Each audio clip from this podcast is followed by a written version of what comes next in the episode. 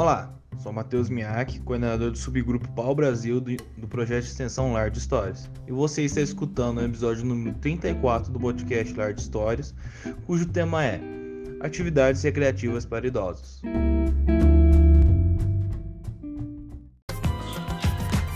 É inevitável que o envelhecimento já faça ou ainda irá fazer parte das nossas vidas. Tendo em vista que a população idosa vem crescendo em nosso país, devemos melhorar a percepção da sua convivência junto à comunidade e tornar sua vida mais saudável para que se torne mais consciente e tenha uma melhora de qualidade de vida. A presença de programas que estimulem danças, caminhadas, atividades de lazer físicas e recreativas contribuem para que o processo de envelhecimento seja menos traumático e assim diminui a sensação de baixa autoestima, monotonia, exclusão do meio produtivo e também as perdas afetivas e físicas que são comuns nessa faixa etária. A sensação de bem-estar e o aumento da autoestima são os fatores mais marcantes na implementação desses programas recreativos para idosos, porque a maioria tem a intenção de inibir o sedentarismo e o estresse e assim diminuir o aparecimento de doenças físicas e psicológicas. Devemos também buscar diversas formas de atividade físicas e recreativas, propiciar momentos de descontração, desinibição, integração e socialização, fazendo com que os idosos possam ter mais autoestima e confiança e uma vida mais saudável. Mas é sempre bom lembrar que é importante ter uma orientação profissional especializada. Exemplos dessas atividades são jogos de mesa, jogos de carta, é, sessões de leitura, artesanato e a prática de exercício físico. Jogos de mesa são clássicos. É, é uma atividade criativa que promove a interação social e, com isso, possibilita a criação de novas amizades.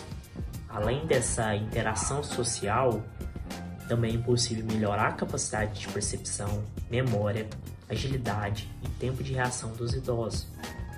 Jogos de carta são uma excelente forma reunir todos os idosos que se encontram nos lares ou no centro-dia. É uma atividade que exige agilidade mental e, desse modo, ajuda a preservar e melhorar a capacidade cognitiva do jogador, que no caso é o idoso, bem como fomenta o espírito do trabalho em equipe e a superação de desafios.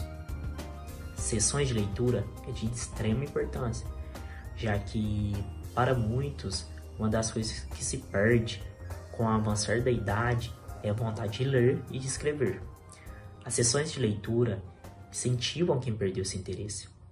Além disso, é sabido que a leitura reduz o estresse, melhora a memória e fortalece o cérebro. O artesanato é uma das atividades recreativas mais completa que tem, Pode-se trabalhar tanto a pintura como desenho, escultura, a decoração de molduras, canecas, entre outros diversos objetos.